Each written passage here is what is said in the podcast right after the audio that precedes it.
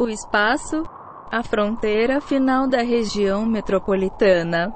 Estas são as viagens da nave estelar Rio Doce CDU, em sua missão de cinco anos para exploração de novos mundos.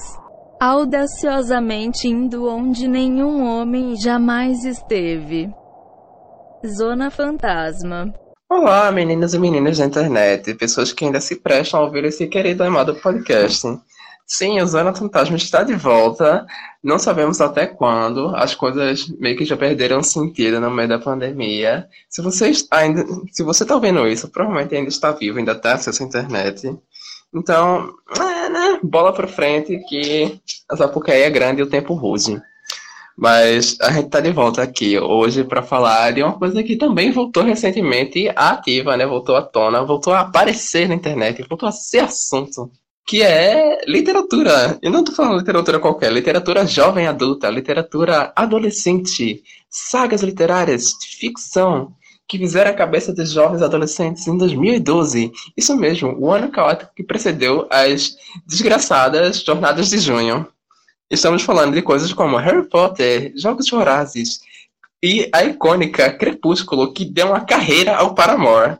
Mas, adiantando, é, para quem não lembra, né, para quem nunca presta, não lê a ficha de descrição do programa, eu sou Lúcio Souza e quem me acompanha hoje aqui na gravação são Mari. Tudo bom, Mari? Oi, tudo bom? Eu já estou aqui dançando Paramore e Muse. É, a nossa queridíssima também, diretamente do Quebraba, Rubi. Olá, meus anjos, tudo bom? Amiga, eu quero essa playlist na minha mesa, viu? Ele é o menino da política e também dos esportes, Vitor Aguiar. Vou ignorar tanto a playlist quanto a parte de Crepúsculo, mas é por causa realmente de pouco conteúdo para falar mesmo. Ai, homem de pouca fé. E, né, a nossa queridíssima convidada externa, vinda das longínquas terras de Paulista, ela, Joyce, que eu esqueci o sobrenome agora. Tudo bom, meu amor? Tudo bem. Se apresente, meu bem. Você que é desconhecida para nossos ouvintes, o que você faz da vida? O que você tem feito? Você tem algum projeto paralelo?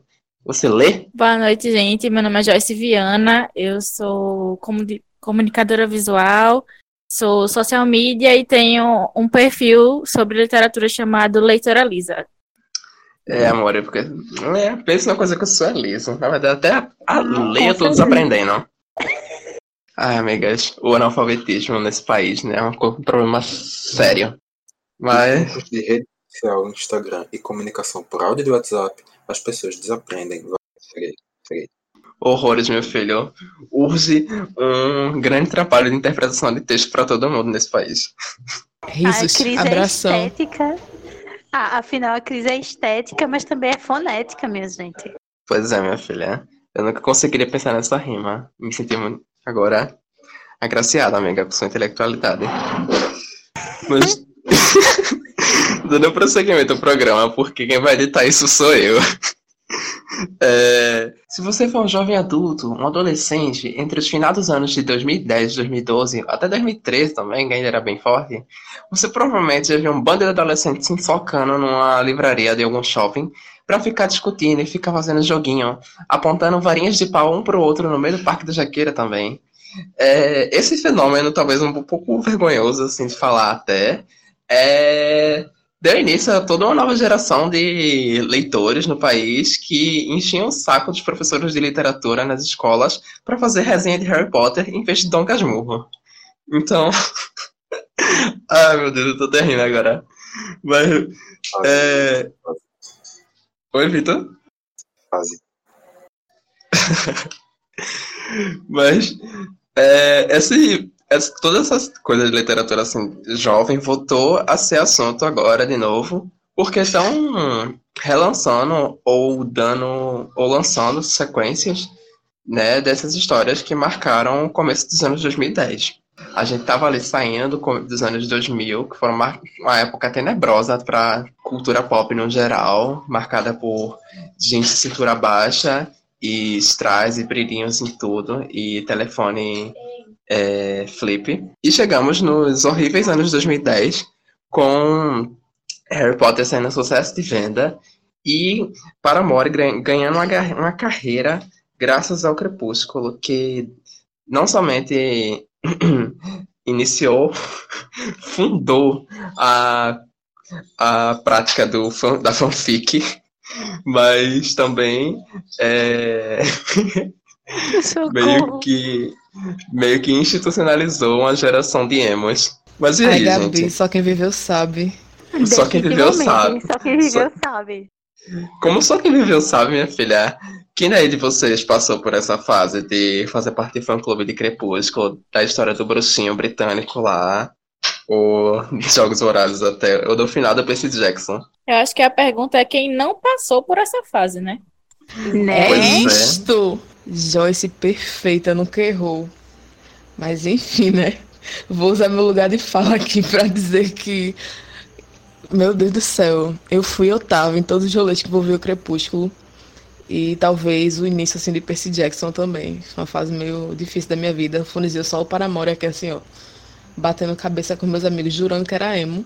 Mesmo não me declarando emo. Eu só queria de volta todo o dinheiro que eu gastei com camisa, material promocional e ingresso de cinema para ver as estreias de Crepúsculo. Só isso que eu queria. Caramba, aí, aí realmente é, é um problema.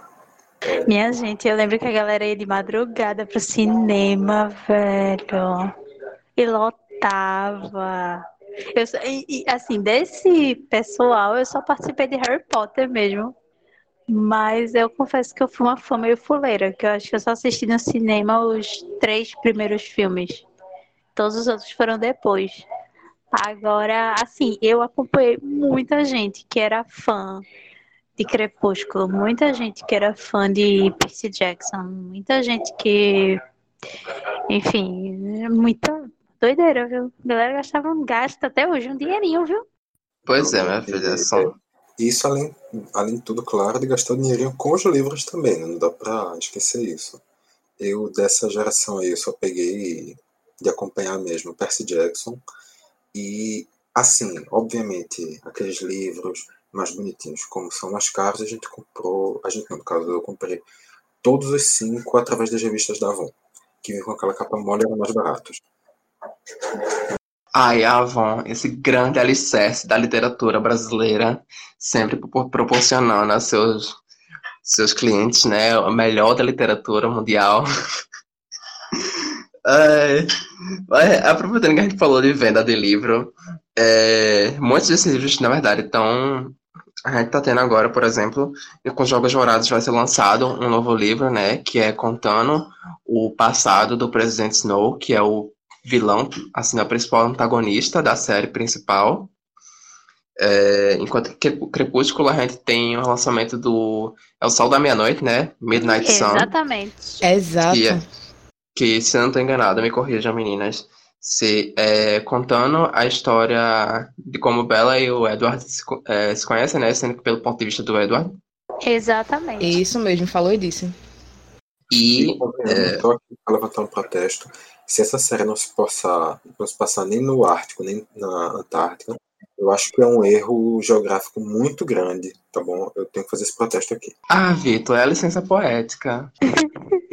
que tem uma espécie de Jackson que vai ganhar uma, uma, série pela empresa do Rato, se eu não estou enganado. É, Percy Jackson, né, que foi violentado pela Fox com, com aqueles filmes horríveis.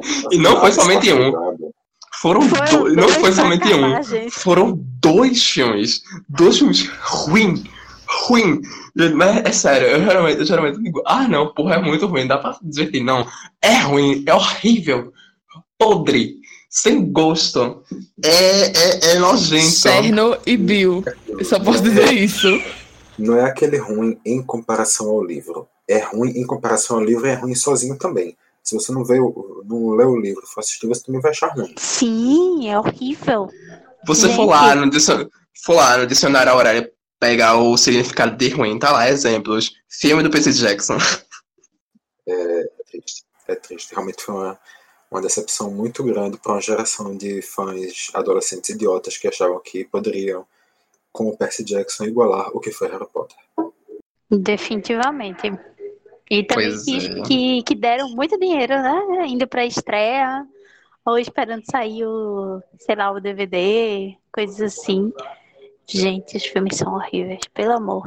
Mas e aí, gente? Como vocês estão se sentindo em relação a esse momento de retomada, assim, desse tipo de literatura, voltando a ser assunto, todo mundo comentando, de reviver essas sagas que marcaram, né? Provavelmente todo mundo aqui tá no começo da vida adulta, por exemplo, né? A maioria que é jovem adulto ainda.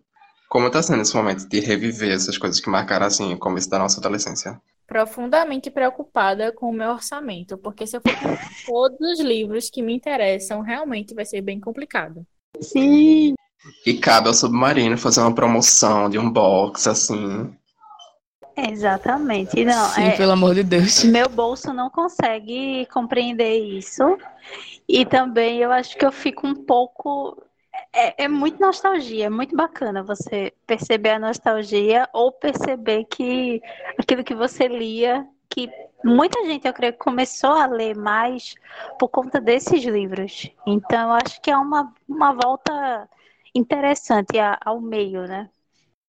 Eu tô contemplada, sabe? Porque quando saiu a notícia de que poderia Stephanie Meyer ia soltar mais algum livro, e aí tava na dúvida se seria o Midnight Sun ou a continuação de A Hospedeira, eu fiquei tipo, eu vou ser trollada de novo, velho, na moral. Uma semana depois ela anuncia que vai soltar realmente Midnight Sun e a fã que habita em mim ficou louca, pulando dentro de casa. Só o meme daquela menina no quarto, com um bocado de pôster, bolsa, blusa, Midnight Sun espalhado por tudo que é canto, entendeu? Então, tô plena, realizada. Meu bolso tá concorda com isso? Nem um pouco, mas eu posso fazer o quê? É, não tem muito o que fazer, né, minha gente? É só esperar a promoção ou então fazer como muita gente fez, que inclusive o livro O Midnight Sun tá esgotado. Eu creio que na Amazon ou é no Submarino, né? E é pré-venda. Nossa senhora. Esgotar na pré-venda realmente é porque o negócio tem, tem uma fanbase grande. Mas, assim, nesse questão de gastar dinheiro, acho que eu vou me sair por cima. Porque quem tá lançando o livro novo aqui é Crepúsculo, que eu não, não cheguei a ler, assisti só aquele que os dois primeiros filmes. Jogos Vorazes, que eu até achei a história interessante, mas acabei passando sem ler, fiquei só vendo os filmes também. E Percy Jackson, essa série aí, eu vou pensar com muito carinho se daqui pra Disney Plus chegar no Brasil, se eu vou ter coragem de assinar, ou se eu vou arrumar aquele clássico piratão e vou correr o risco de ser preso mesmo. Ai, eu só sei que. Sempre existe a possibilidade de usar aqueles 30 dias de degustação que todos os streams dão pra gente, né? E vamos usar o cartão de crédito da mãe. Muito obrigado. Todos não, né? Que Globoplay é uma semana só, gata. Infelizmente aí. Vamos rezar pra ter esses 30 dias aí pra eu conseguir assistir a série e ficar feliz da vida. Ou não, né? Decepcionada, pode ser. No, no ritmo que eu vou estar, eu acho que com dois dias eu já resolvo. Se inclusive puder consumir só esses dois dias, cancelar e ficar com os 28 de sobra para quando eles lançarem outra temporada, eu tô tranquilo. Ah, meu filho. Pois bem, né? Eu mesmo eu estou pretendendo. Eu vou ler Lua Nova de novo pra embalar esse momento de quarentena, pra ficar triste de vez, sofrer com gosto. Amo. Ah, amiga, eu não aguento Bela deitada na cama e, meu Deus, o que eu faço da vida? Pensando nele. Entendo que eu escrevi. Entendo esse nele como se eu estivesse falando em caixa alta. Sim, pelo amor de Deus. Ah, Ai, Jesus. ai, nossa. Será se a gente, será se a gente tomar um. A gente toma um strike fudido se botar decode de fundo. Ah, provavelmente. Ai, Jesus. Paramore tá desbandando. Paramore tá desbandando já mesmo, foda-se. Mas vamos. Deixa eu prosseguir aqui com a pauta, eu tô até me perdendo. Pois bem, né? Mari falou, inclusive, que muita gente tomou gosto por literatura por causa dessas sagas, assim, né? Ficção e tal, enfim, tem um apelo. Tem, são pensadas, né, para ter um apelo maior com o público jovem. Então, é, muita gente, inclusive naquela época mesmo, defendia, né, é, que a importância desses livros, assim, que, tipo, fizeram muitas pessoas passarem a ter gosto pela literatura. E, ao contrário do que muita gente talvez pense, né, é uma literatura mais superficial, assim, é mais bobo, né? Entre aspas, mas não é, vamos dizer assim, não é menor do que é, outros tipos de literatura e também é uma porta de entrada, né? Tipo, você começa lendo um, um Harry Potter da vida e acaba depois, talvez, tomando gosto por ler Memórias Póstumas de Brad Cooper, vai saber. Mas eu acho que foi um momento muito interessante também. E outra coisa que eu acho que eu notei assim, é, pelo menos pra mim, tipo, muitas pessoas que estavam dentro desse, desses meios assim, é, tomaram também um certo gosto por. É, vi muita gente, né? Tipo, quando falando de Harry Potter, gosto por magia, por ocultismo e tal. Talvez nem tanto de praticar, mas de ler sobre isso, de ter curiosidade. Sim. Como era com vocês? Vocês chegaram a ver coisas assim? Como era, por exemplo, os eventos que vocês frequentavam dessas sagas? Então, né? Eu não frequentava evento por motivo de sou pobre. E na infância, minha situação tava pior do que está hoje. Infância barra adolescência, que foi mais ou menos quando eu tive contato com os livros de Crepúsculo. Mas comentando um pouquinho sobre esses livros serem uma porta de entrada para a literatura, é importante a gente observar é, esse movimento porque, por exemplo, eu fui criada com um hábito de leitura. Meus pais, principalmente meu pai, gostavam muito de ler e ele me, de alguma forma, me ensinou a ter esse hábito. Mas eu tinha colegas que estavam cagando e andando para leitura e quando chega, sei lá, Sala Crepúsculo, os livros de Harry Potter, Jogos Vorazes, é, rola um movimento muito grande dessa juventude buscando e tendo interesse por leitura por conta desses livros, sabe? Eu acho isso muito massa, mas enfim, quem tiver, quem tiver lugar de fala para falar sobre os eventos, a hora é agora.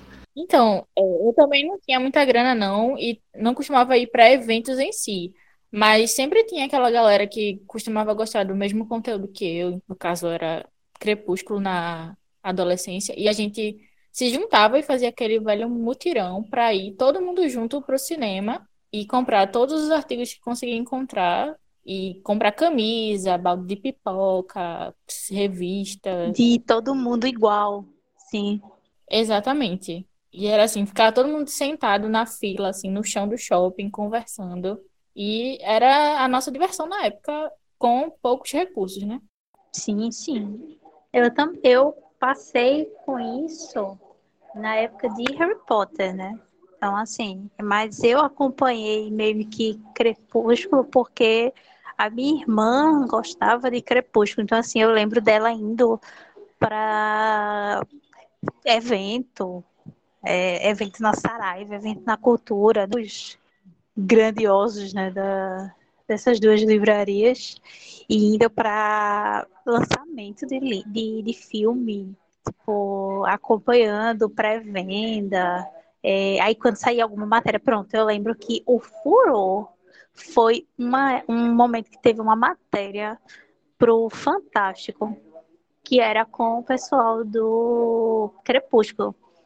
E ia ter uma promoção, que era, tipo, você fazia um, um vídeo e você podia conhecer o Petson e a Kristen Stewart, né?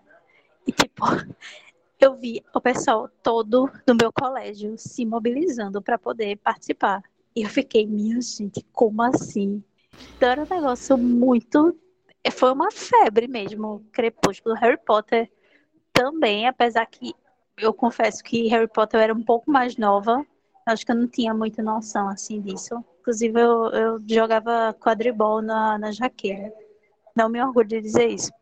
Mas era um Nem negócio. Né? Mas, assim, era muito interessante você perceber e, de fato, que muita gente pegou gosto por, por leitura e até mesmo por gostar de filme, é, assistindo e lendo essas, essas séries. Eu lembro que também, na época de Percy Jackson, é, eu vi muita gente interessada em mitologia. Rolou muito é, pessoal procurando coisa de, de mitologia, é, na época de Jogos Vorazes, eu vi uma galera fazendo. Como é o nome?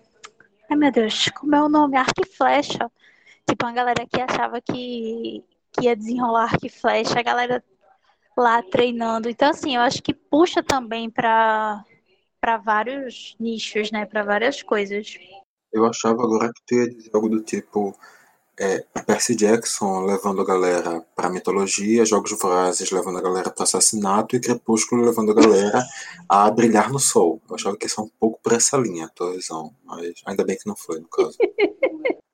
E... Não, não foi, ainda bem. e também quanto a essa questão das, do, dos grupos, dos fandoms, sei lá como seria a maneira certa de se chamar, eu realmente não tive essa vivência tão grande. Eu, eu acompanhava muito Percy Jackson, eu era fã, eu sempre estava por dentro do que acontecia, das notícias que saíam. Fui ver os dois filmes no cinema. Oh, oh, Chorou de ódio? Chorei de ódio. No segundo, eu saí dizendo: Meu Deus, isso é tão ruim, mas consegue ser tão melhor que o primeiro, que eu tô confuso.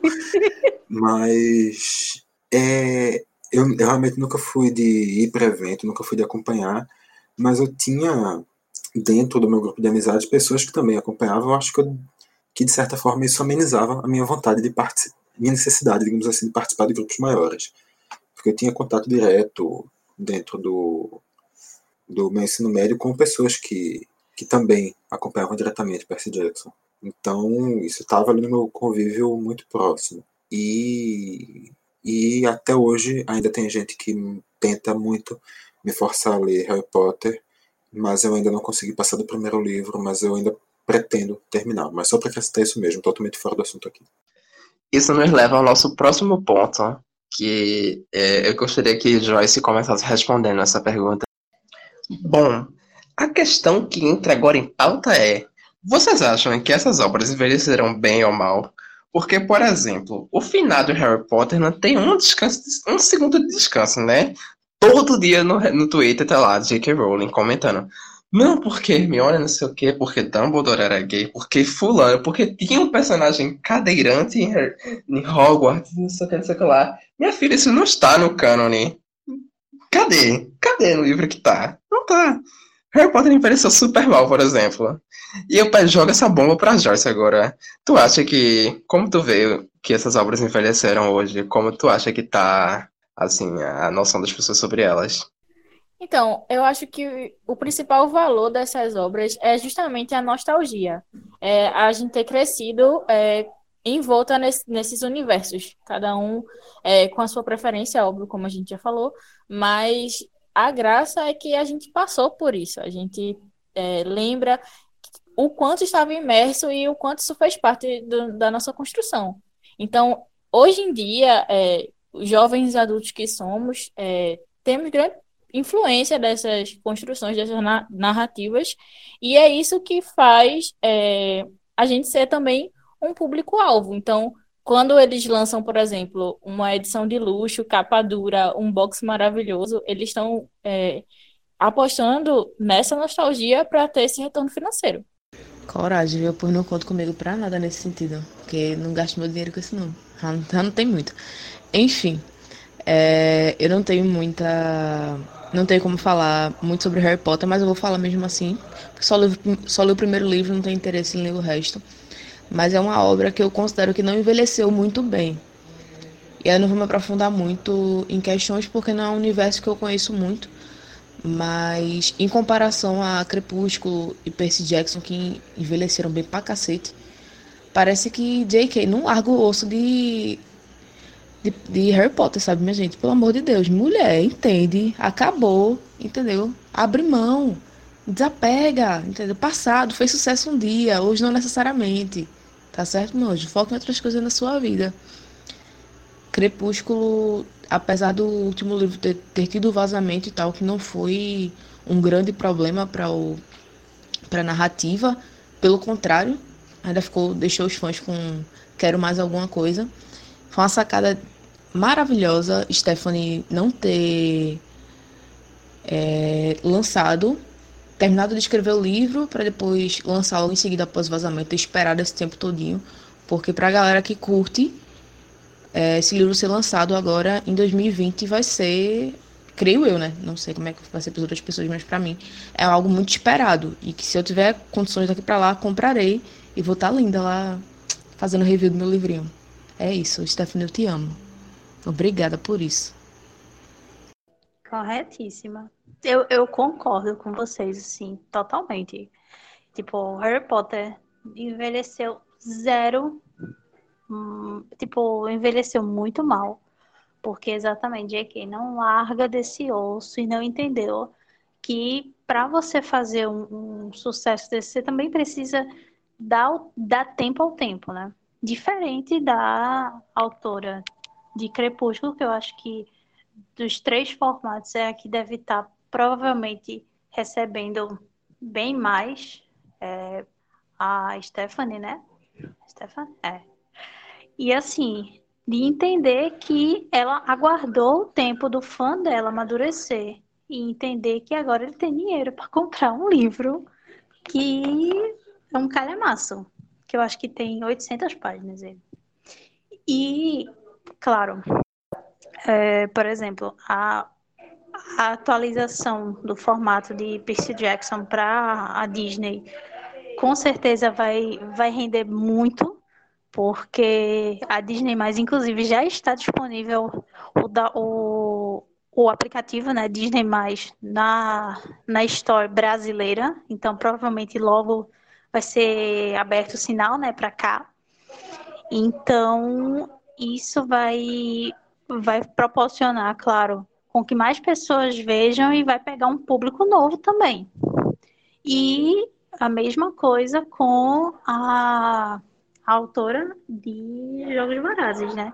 Ela tá pegando uma história de um vilão, provavelmente para trazer esse cara de volta mais novo e de uma forma mais. É, como é que eu posso dizer? De uma forma mais inocente, assim, então, eu acho que vai ser bem interessante. Nos três, os três formatos que a gente está falando aqui foram muito inteligentes, diferentes de Dona J.K., que fez o que fez.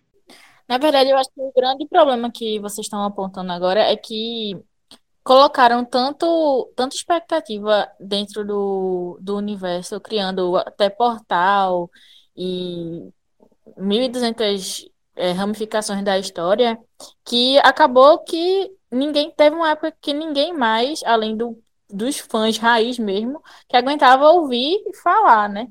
Tava em todo canto, em tudo tinha Harry Potter, então a galera ficou meio saturada. Sim, sim, teve uma saturação muito grande e coisa que não aconteceu com os outros formatos que a gente tem aí. Por isso que, por exemplo, ó, esses autores trazem de volta seja em texto, seja em série, e isso acaba sendo, com certeza, vai, vai ser um sucesso, né? Vamos lembrar que os livros, os dois livros, tanto o da, de Jogos Vorazes quanto o de Crepúsculo, vão sair é, na mesma data daqui, né? Vai sair fora do Brasil e, e no Brasil vai sair na mesma data. Então vai ser um lançamento mundial. Então eu fico pensando, cara, quanto será que não foi, não foram os direitos para essa, essa, essa coisinha maravilhosa, né? Que a gente tem que lembrar também que não é só, não são só os direitos, é você pagar por tradução, você pagar por diagramação, capa, etc, etc, etc. É, minha filha, fazer livro é caro. É um pouco mais caro. Ai, mas eu vou jogar essa bomba primeiro pra Joyce de novo. A bichinha falou tão pouquinho, rapaz. Que. É... Ah, minha filha, se vire. É... A gente falou, acho que é muito recorrente, principalmente das pautas aqui do Zona Fantasma. A gente sempre acaba tocando no ponto da nostalgia. E eu acho, assim, eu pelo menos vejo é, que muitas das coisas que a gente consome hoje está, de certa forma, calcada em nostalgia. Muita coisa da cultura pop é calcada em nostalgia, né? Sempre tem esse valor presente ali, é, circulando pelos espaços. Por exemplo, a gente sempre vê música pop fazendo referência para a gente vive essa coisa de música pop oitentista, que virou assim uma coisa, né? Virou. Olá, é... É, a Dua Lipa, mas não somente, amigo. Tipo, é playlist no Spotify direto. É artista fazendo estética, sim, estética de Vaporwave, Synthwave nos videoclipes, Olá, sabe? Lady Gaga. Ah, amiga, vamos falar de música ruim, não. Eu ia falar de fã de anime agora, mas otaku é um bicho saudosista do caralho. Mas acho que entra também. Tipo, e agora com essas sagas, né, tem esse valor de nostalgia que é muito, que é quase que imperativo na, nas que estão retornando ao mercado agora, né? Então, eu queria saber o que, é que vocês acham dessa coisa assim, nostalgia que, que circula, né? Que é tão presente assim na cultura pop de hoje em dia. Então, eu acho que nostalgia é importante, você se lembrar de onde você veio, claro, tem seu valor, mas assim, o problema é você ficar preso é, naquilo e não ter para onde crescer, que foi exatamente o que aconteceu com a saga que vocês tanto criticaram aqui, né? Porque assim, o universo cresceu muito, mas chegou uma hora que se tornou repetitivo, porque não tinha mais o que abordar, né? Então, além da, da escritora de vez em quando soltar umas, umas cagadas assim no Twitter e muita gente fica é, completamente desgostoso com todo o contexto do que ela criou. É... Ninguém quer ficar para sempre preso numa coisa que foi importante para você no passado. Foi importante, mas passou, ficou lá e você tem aquilo com carinho, mas você não precisa ficar preso aquilo. Pegando essa fala de Joyce, tipo, nostalgia é algo que é necessário pra gente, porque traz aquela, aquela coisa, aquela sensação gostosa, sabe? Tipo, caraca, velho, eu era apaixonada por tal coisa e talvez hoje eu não seja tão tão louca assim, que é um pouco do que aconteceu comigo com o Crepúsculo. Tipo, eu fiquei, eu esperei anos por esse livro, mas não naquela ânsia de fã de tipo, meu Deus, eu preciso desse livro agora, cadê Stefano? Todo ano enchendo o saco.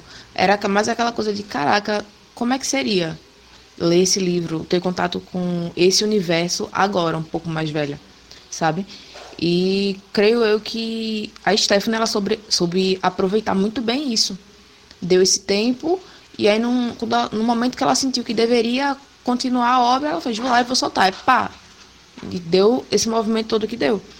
Eu sinto muito mesmo que a, a J.K. não tenha respeitado esse período para Harry Potter respirar e os fãs se afastarem um pouco daquele universo para aí poder aí sim usar a nostalgia a seu favor sabe? Porque, assim, nunca li todos os livros de Harry Potter, só li o primeiro, mas não é uma literatura que eu considere ruim. É muito bem escrito, tem alguns, alguns coisinhas assim, mas, tipo, dá para levar, sabe? Não é nada de absurdo. Para quem tá tendo um dos primeiros contatos com literatura, é, é uma boa forma de se começar. Mas, infelizmente, né, a gata não quer largar isso de jeito nenhum. Sim, eu acho que é muito, como as meninas disseram, é muita sede ao pote você não entender que você precisa ter esse, esse momento também, essa, essa pausa. E concordo muito com, enfim, concordo total com, com o que o pessoal falou. E outra coisa que eu acho que é, a gente ainda não, não falou tanto é que provavelmente esses novos quer dizer, essas pessoas, essa nostalgia que move muita coisa da literatura, também vai ser interessante porque gente mais nova vai começar a entender isso e numa ótica talvez mais atualizada, né? Apesar de apesar de tudo. E eu acho bem bem bacana. Agora, como as meninas disseram, você não pode pegar isso sempre como sendo a grande mola de, de salvação da literatura. Isso tem um valor muito grande, mas também você precisa saber dosar esse tipo de coisa, senão a gente vai ficar sempre preso a esperar a cada cinco anos é, o retorno de Harry Potter, o retorno de Crepúsculo, o retorno de Jogos Vorazes, o retorno de Percy Jackson. Entendeu? Então, assim, não é. Minha gente, né? Los Hermanos, não, que, que volta a cada ciclo lunar, não, gente, por favor. Los Hermanos, que acaba todo tirou. ano. Todo ano, é, todo ano é a última turnê. Né? Você tirou as palavras da minha boca, entendeu? Não sei quem tá pior, se é a JK ou se é Los Hermanos, gente, que não, não larga nem a pau. Eu quero deixar registrado que pelo menos Los Hermanos chega a acabar, né? JK tá sempre atualizando o site dela, o portal Pottermore. Todos, todo, praticamente toda semana tem conteúdo novo lá. Então, assim, Eu ela fica pensando, o que eu posso fazer para perturbar a cabeça dos meus fãs? Assim, vou, dos fãs que ainda restam. Que, gente, essa mulher já tem parque na Disney, gente, pelo amor de Deus. Pare. eu tenho certeza que ela chega assim pensando logo. Hoje eu vou soltar uma bomba e quem não aguentar que corra. Literalmente. Literalmente, minha gente. Pelo amor. Bom. Ah, também, uma, só uma coisa que, que faltou ser dito que muitos desses livros, assim, muito, muita gente da atualidade que começou a, escrever, começou a escrever baseados nesses livros. Então, assim, vamos lembrar de um nicho. Vamos lembrar de um nicho chamado fanfic, né? Que muita gente começou, Nossa, com certeza, fazendo fanfic de Crepúsculo, fazendo fanfic de Percy Jackson, porque tinha coisa do, do da mitologia. Muita gente fez a, a fanfic de Jogos Vorazes. E hoje tem provavelmente uma, uma, uma porrada de escritores que começaram como escritores de fanfic e foram se descobrindo escritores e foram fazendo. E é isso. Horrores, amiga. Eu não lembro quando começou essa coisa de fanfic exatamente, mas é muito perceptível que, por exemplo, de Crepúsculo, principalmente para cá, é, o tanto de gente que escreve fanfic, sabe, que escrevia histórias paralelas em torno lá da saga. É muito, muito, muito foda ver esse movimento assim, de gente começa a tomar esse gosto, né, pela escrita, de escrever, de criar suas próprias narrativas. O Wattpad mesmo hoje é lotado de gente escrevendo, compartilhando coisas, enfim. E não só escrita em si, mas também tem o pessoal que produz podcast, é, canal no YouTube, é, por exemplo, tem canal falando só sobre pobre, só sobre assim, eu imagino que tenha. Sim, sim. Porque exatamente muita gente começou e hoje continua por conta por conta disso, sabe? E é bem essa sensação de, de nostalgia que eu acho que faz com que as pessoas vão, né, continuando aquele universo de uma forma ok, não como J.K. Rowling fez. É, minhas meninas. Bom, o último ponto que eu acho que eu gostaria de tocar, que acho que talvez já abre um precedente para um próximo programa, é justamente sobre o lançamento de livros. É, a gente vai ter esses números né, sendo relançados aqui no país. E, Mari, tu que tem mais contato assim com edição, com, evento, com produção de evento, lançamento de livro, né? É, conta pra gente assim, dá uma palhinha sobre como é o processo para o caminho, né, de pegar um livro que está tá sendo lançado lá na gringa até chegar aqui, até ter o um eventinho dele lá na Saraiva vendendo. É literalmente um processo, viu? Porque, primeiro, é, principalmente em livros que tenham essa.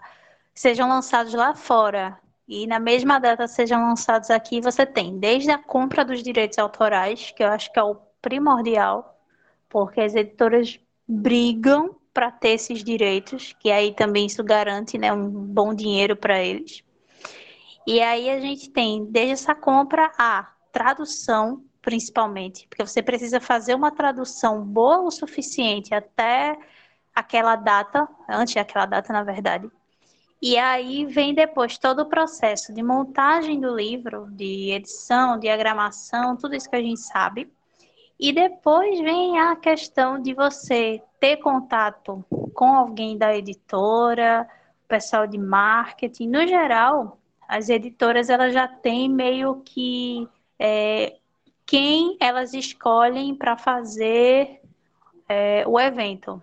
Então, um site, ou um blog, ou uma galera de um podcast, enfim, para poder fazer isso. E aí tem mandar material para fazer o evento, é, o pessoal do evento montar jogo, montar é, um painel que fale sobre aquilo. É um trabalho muito grande. Inclusive, eu não sei, eu não sei como é que vai ser esse ano, porque eu creio que não vai ter é, nada presencial. É, eu acho que também vai ser um ano é, complicado porque tudo vai ter que ser no, no virtual, sabe? Das pessoas da editora criar um evento, se eu não me engano, a Intrínseca já está com uma, um bate-papo com a Stephanie Meyer é, programado já para ser simultâneo fora e aqui no Brasil.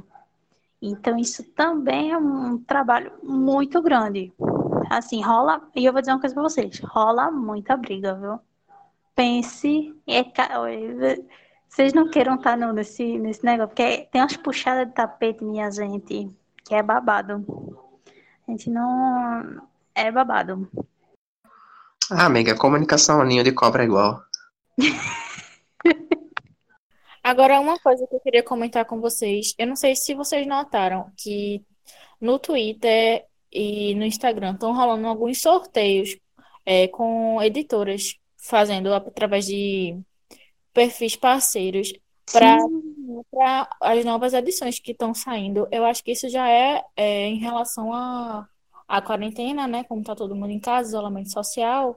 Aí eu acho que estão colocando isso como uma outra estratégia de marketing. O que, é que vocês acham? Eu acho muito bacana. Eu vi é, sorteio, acho que foi no Twitter, de Funko mais a edição de Sol da Meia-Noite. Aí tinha, uma, tinha um sorteio também que era de Jogos Vorazes. Entendeu? Eu acho isso muito legal, porque também é uma forma de você puxar o fã para participar de algo. De um sorteio, de um, de um evento virtual. Eu acho isso bem, bem bacana e acho que vai ser o, o que vai poder ser feito, até porque esse ano a gente não vai ter né, a Bienal, que é a Bienal do Livro é o principal mote, né? Principal lançamento são feitos na Bienal. Agora eles vão ter que fazer o lançamento meio que fora desse palco, né? É isto, levando em consideração o contexto que a gente está de pandemia, é uma sacada muito boa você utilizar as redes sociais que já estão é, entrando nesse nicho de trabalho mesmo, da galera tá desenvolvendo conteúdo lá muito antes da, da pandemia e tal, não sei o quê. Então você utilizar essas plataformas a seu favor é muito inteligente. E de alguma forma é um jeito de você manter seus, os fãs daquela, daquelas obras mais próximos daquela realidade, sabe? Tipo, não ficar naquele, ah, não vai rolar evento, poxa, ia acontecer isso, isso, isso, ia tal planejamento, mas não vai acontecer por causa de pandemia. De pandemia. Então é uma forma de de manter esse pessoal acompanhando e também ativo nas redes sociais, que gera lucro para a galera que trabalha com isso. Vamos lembrar que no dia que a Intrínseca é, liberou o liberou né, a notícia da venda, o blog do, do site caiu de acesso. O blog do site e o link de venda da Amazon caíram. Então, assim, é uma força muito grande. E eu vi gente na minha timeline doidando, porque era o lançamento de Sol da Meia-Noite. E é aquela, não é um livro que a gente pode considerar barato, e principalmente se a gente levar em consideração o momento que a gente está. Sabe, tipo, R$59,90 não é algo que você, tipo, ah, sim, eita, 60 reais, acabou, se paguei. Entendeu? Pois é. E não é só isso, é um livro de 700, quase 800 páginas, entendeu? É um vadimeco, minha gente. Ou acho que o vadimeco não tem menos, né? Enfim, é, é muita página. É um calhamaço, minha filha. Pois é. Bom, se alguém tiver, se alguém tiver alguma objeção, se alguém tiver uma objeção, que fale agora ou cale-se para sempre, porque eu vou dar por encerrada a gravação de hoje. Eu acho que eu acho que a gente tem só que lembrar que provavelmente, que provavelmente ela é louca, peraí. Eu acho que a gente tem só que lembrar que a gente, num próximo programa, vamos falar sobre mercado literário, sobre livros e por que que esses valores caros. Eu acho que a gente tem que postar essa. Se você quiser saber por que, que o livro do, do Crepúsculo está 60 conto, ouça a próxima edição do podcast. Vai, gente, faz aí que eu tô, tô meio atacada, peraí. Pois é, Rubi, meu bem, você, nossa estrela das redes sociais, para as pessoas ficarem por dentro, saber o que é que vai rolar no nosso próximo podcast. E e ficar por dentro de todos os bastidores daqui do mundinho Caixa de Brita Pernambuco, como é que a gente faz? Ah, amigo, é muito fácil. No Instagram e no Twitter é só colocar arroba Caixa Brita, que a gente já aparece no seu feed. Facebook, facebook.com barra Caixa de Brita. O site, infelizmente, a gente tá com ele com, ainda com problemas, mas quando tiver liberado, a gente manda para vocês, deixa tudo avisadinho, certo? Cheiro no coração. Pois é, foram muitos acessos simultâneos, sabe? Uma coisa assim estupenda. Caiu o site, infelizmente, gente, mas a vamos seguindo. Não, não estávamos preparados para tantos acessos, assim, no mesmo instante. sabe? Foi uma coisa de louco, gente. Eu não sei nem como é que eu explico isso. Estou me sentindo a própria Stephanie Meyer vendo a conta bancária dela depois dessa venda de sol de meia-noite, minha gente. Foi muita emoção. Muito, muito recheada mesmo, viu? Porque Ó, e tu, Joyce, manda tua pala aí. Divulga teu, teu perfil. Sim. Então, gente, tá aí minha página, meio flopada ainda, precisando de vocês. Vão lá, dá o meu, um likezinho maroto. Leitora Lisa no Instagram, e é isso aí. Ai, amigo, eu me sinto representadíssimo. Pô, é mais liso que o cabelo depois de algum boi lamber. Com certeza. Só ler livros pode me salvar. Ninguém disse isso. Gente. Ai, meu Deus, eu nunca disse isso. Bom, vamos ficando por aqui e beijinho, beijinho. Tchau, tchau. Vai colocar para amor, né? No final do programa, por favor.